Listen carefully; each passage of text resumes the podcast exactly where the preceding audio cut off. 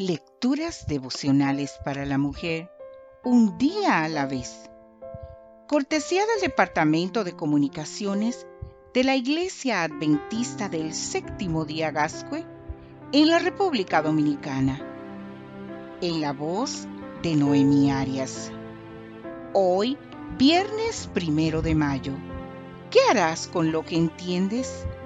Leemos en el libro de Santiago el capítulo 1 versículo 22. No basta con oír el mensaje, hay que ponerlo en práctica, pues de lo contrario se estarían engañando ustedes mismos. Dice un proverbio de la India, a los ignorantes los aventajan los que leen libros. A los que leen libros los aventajan los que retienen lo que han leído. A los que retienen lo que han leído los aventajan los que comprenden lo que han leído. Y a los que comprenden lo que han leído, los aventajan los que lo ponen por obra. Este proverbio, aparte de ser bonito, es profundo y certero. Sí, es importante cultivar la mente por medio del conocimiento de la lectura, pero mucho más importante aún es dar el paso de que ese conocimiento se refleje en nuestra manera de ser y de actuar. En otras palabras, menos sermonear y más pasar a la acción. Estoy de acuerdo porque me parece sencillamente lógico, pero además de ser lógico, es también 100% bíblico. En estas palabras lo expresó el apóstol Santiago en el libro de Santiago el capítulo 1 versículo 22. Dice la palabra que no basta con oír el mensaje, tenemos que ponerlo en práctica porque de lo contrario estaríamos engañándonos a nosotros mismos. Desde luego, a los demás no lo podemos engañar porque grita más alto lo que hacemos que lo que decidimos.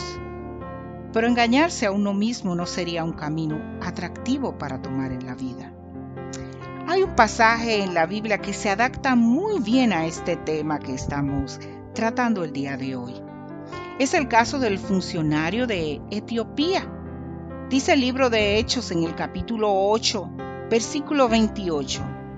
Felipe, por indicación del mismo Espíritu Santo, le salió al encuentro y le preguntó, ¿entiende usted lo que está leyendo? El etíope le contestó, ¿cómo lo voy a entender si no hay quien me lo explique?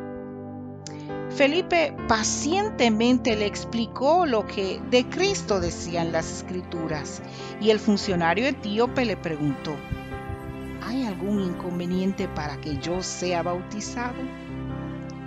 Un ejemplo claro de lectura, retención, comprensión y paso a la acción.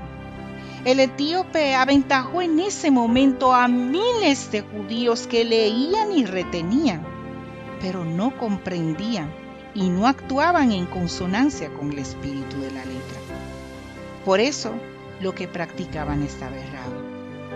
¿Qué me dices de ti, querida amiga? ¿Cuáles son tus respuestas? Las preguntas son sencillas, directas, pertinentes y al punto. ¿Lees? ¿Retienes lo que lees? ¿Comprendes lo que lees? Lo pones por obra. Que Dios hoy, querida amiga, te bendiga, mujer.